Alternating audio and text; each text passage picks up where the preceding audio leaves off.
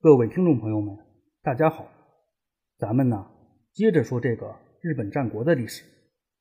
上一回我主要是介绍了在武田信虎打败老叔并收服小山田家的这段时间里，越后国的长尾为景所经历的故事，以及同一时期京都方面的时事。京都方面在夺权之争中落败的细川成员，先是试图在正面战场上反攻京都。可是，在幕府方面的强势回击之下，最终呢，细川成员一方以失败为告终。在正面战场失利以后，细川成员及足利义成又策划了暗杀幕府将军足利义才的行动。虽然这次暗杀行动得以实施，可是足利义才命不当绝。虽然他受伤多处，却逃过了此劫。或许是被这次暗杀事件所激怒吧。就在此后不久。足利义才就发动了对于细川成员及足利义成的讨伐战，只不过呀，这次讨伐战进行的也不顺利，而这双方也就此开始了短暂的休整。总体来说呢，对于细川成员一方来说，在一五零九年到一五一零年初的这段时间里，他们过得并不顺畅，可以说不管是阳谋还是阴谋，细川成员一方都没取得什么实质性的成绩。唯一值得庆祝的是啊，在一五零九年的时候，前任幕府将军足利义成迎来了自己的儿子足利义为。虽然说到了后来，这个足利义为并没有取得什么大的成就，但是他也像老前辈足利政之一样，以借攻方的身份被载入了史册。但从这个角度来说呢，他对足利家也算是有贡献的。关于这位足利义为。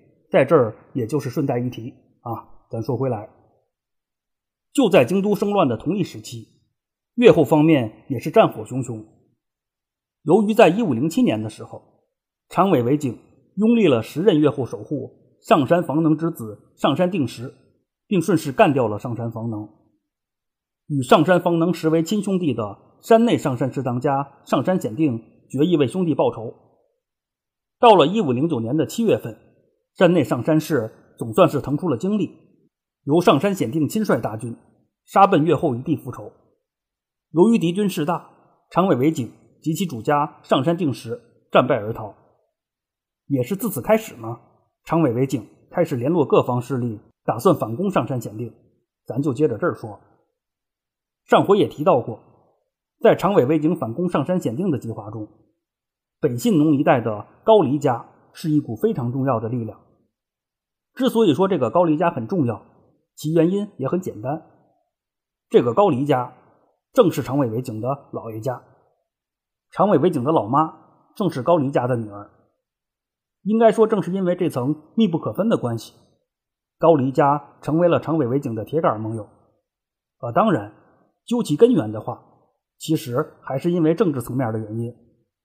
一来呢，这个高黎家。与世代担任越后守护的上山家之间是颇有积怨，也是因此呢，高黎家与长尾家结亲，应该也有着抑制越后上山家的打算。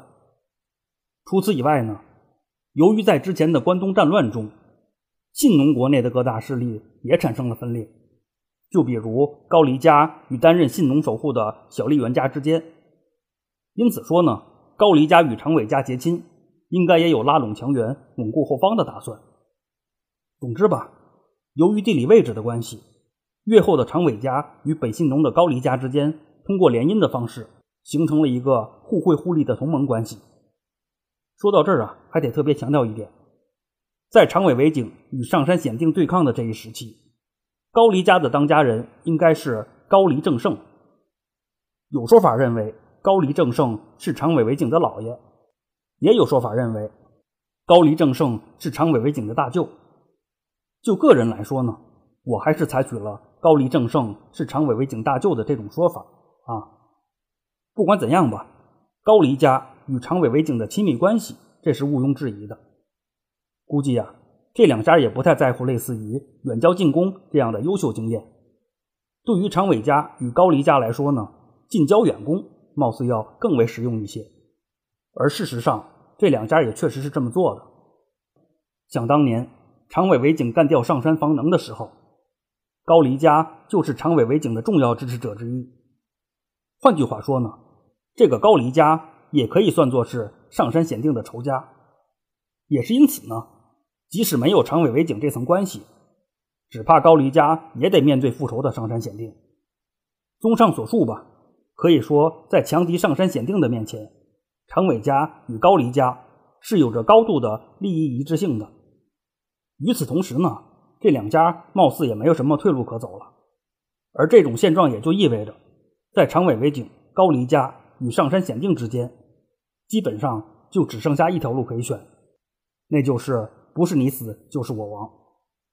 上回也介绍过，在长尾为景与上山显定开战之初，以高黎家为代表的北信农联军一度打败过山内上山军，只不过在上山显定的强势反扑之下。北信农联军最终还是以失败而告终了。在战败以后，北信农联军的各股势力纷纷退到了自己的居城固守，而高黎家则是进入了越后的追乌城，试图积聚残兵，伺机反攻。就是在这一时期，上山显定又在深泽、荒滨三条等地接连战败了长尾为景及上山定时，也进一步控制了越后国。而战败的长尾为景及上山定时，则是出逃以避难。可以说到此为止呢，上山显定可谓是旗开得胜，也占据了战场上的先机。可也是自此开始呢，上山显定犯下了一个不算错误的致命错误。在战败长尾为景以后，复仇心切的上山显定就开始了清算的工作。对于曾经参与过推翻上山房能叛乱的越后豪族势力。上山显定进行了强势的镇压，而上山显定这一急于复仇的举动，就是之前所谓的不算错误的致命错误。之所以说上山显定的这个举动不算错误，是因为他就是为了报仇而来的。从一个复仇者的角度来说，上山显定的所作所为是完全可以理解的。但是，之所以又说上山显定的复仇举动是个致命的错误，是因为上山显定。在没有干掉长尾为景这个主要仇家的前提之下，又在无形中给自己树立了很多新的敌人。从此后的发展来看，这绝对是得不偿失的。呃，当然，没有人能够预知未来，上山显定也不例外。既然大错已经铸成，坦然承担其结果就是了。可以说呀，正是因为上山显定急于算账的举动，越后当地的豪族势力对他是极度不满。就在同一时期，之前败退到追乌城的高黎家，则是在积极的筹划反击。在高黎家的号召之下，越来越多反对上山显定的力量开始聚集到了一起。而之前落败的长尾为景及上山定时等人，也重新回到了战场之上。说起来呀，这个长尾为景也着实是不容易。之前被上山显定战败以后，长尾为景一度逃到了海岛去避难。直到了一五一零年的四月中下旬，长尾为景才算是恢复了元气。而休整完毕的长尾为景选择了自浦原津登陆，打算再与上山显定一决雌雄。可以说呀，针对上山显定的大反攻是一触即发了。在这儿唯一需要强调的是啊，在这一过程中，上山显定并没有等着对手来复仇。事实上，就在取胜之后的那段时间里。上山显定也曾进攻过追乌城，只不过最终呢，上山显定并没能如愿取胜而已。换个角度来看的话呀，这似乎也预示了上山显定此后的失败。不管怎样吧，长尾为景一方的备战工作在有条不紊地进行着。在这一过程中，可以说长尾尾景在有意无意之间就组成了一个反上山显定的大联盟。一方面，长尾尾景。联络了越后及北信农的豪族势力，陆奥的伊达家，以及山谷上山氏及北条早云等反对山内上山氏的关东势力。另一方面，高黎家在聚拢各方力量的同时，也不忘立足越后国，号召信农国的高黎同族参与作战。在某种程度上啊，完全可以说，长尾为景一方是编织了一张上山显定包围网。啊，当然，这张包围网。和日后的信长包围网明显不是一个量级的，但是仅就一五一零年来说呢，这张上山显定包围网还是很有声势的。面对着越发严峻的局势，上山显定也从复仇的状态中逐渐冷静了下来。为了挽回战场上逐渐丧失的优势，上山显定命令儿子上山宪房对敌军的中枢追乌城发起了进攻。可是由于高丽家准备充分，而上山宪房又不是个足以独当一面的将领，最终呢，山内上山军的进攻计划以战败为告终。说到这儿啊，还得多说一句，前边也提到过，在上山检定进军之初，以高黎家为代表的本信农联军曾击败过山内上山军，而当时的败军之将正是这位上山宪房啊。再说回来，再次战败的上山宪房是落荒而逃。关键是啊，伴随着这次进攻的失败，上山简定也决意撤军回国。据说呢，就是在这一时期。上山显定的老巢爆发了一揆内乱，而山内上山氏的这次内乱，很可能就是长尾为景在幕后策划的。不管怎样吧，就在一五一零年的六月中旬，上山显定决意率军回师关东。对于此时的长尾为景来说呢，越后一地无疑是度过了危机。可是长尾为景也很清楚，上山显定的威胁是依然存在的。如果不趁此机会，重创山内上山氏的话，一旦他日上山显定缓过劲儿来，必定会卷土重来。只怕到时候上山显定将更加难以对付。也是因此呢，长尾为景决意集中力量对上山显定进行致命的一击。一五一零年的六月二十号，长尾为景及上山显定在长森原一带展开了决战。虽然此时的上山显定已然是腹背受敌的状态，可是毕竟啊。山内上山氏的威风还在，在战事开始之初，长尾为景一度处于下风。伴随着高黎家援军的加入，战场上的形势才得以扭转。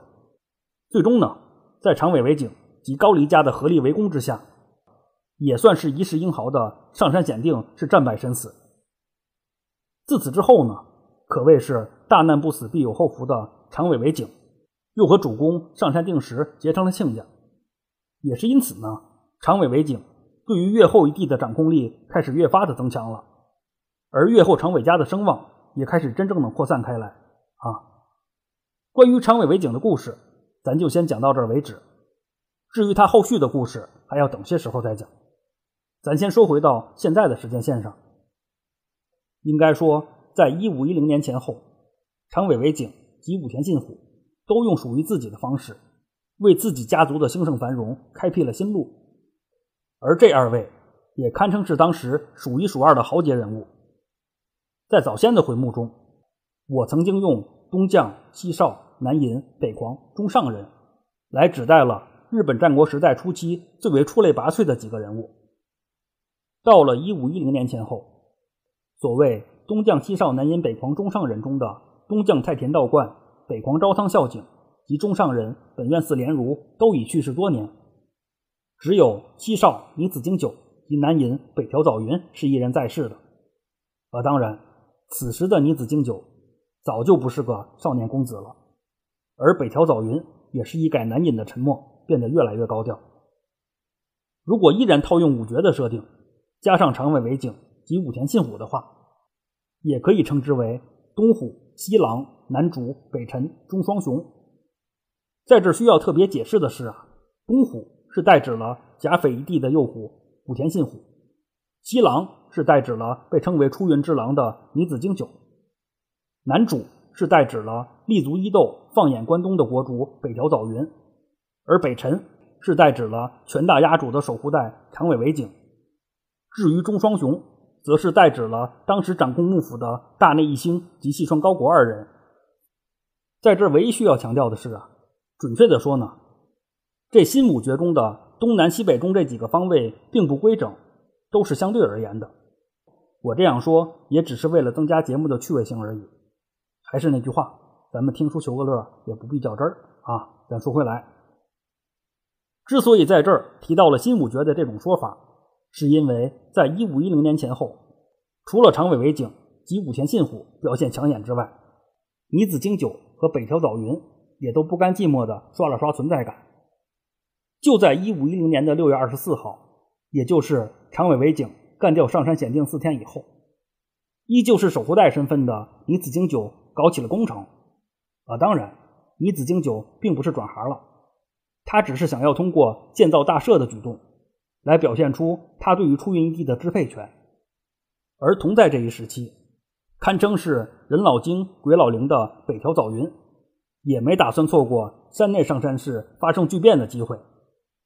在获悉了上山显定战死的消息以后，一向处事稳重的北条早云也是一改常态，加快了啃食两上山氏的节奏。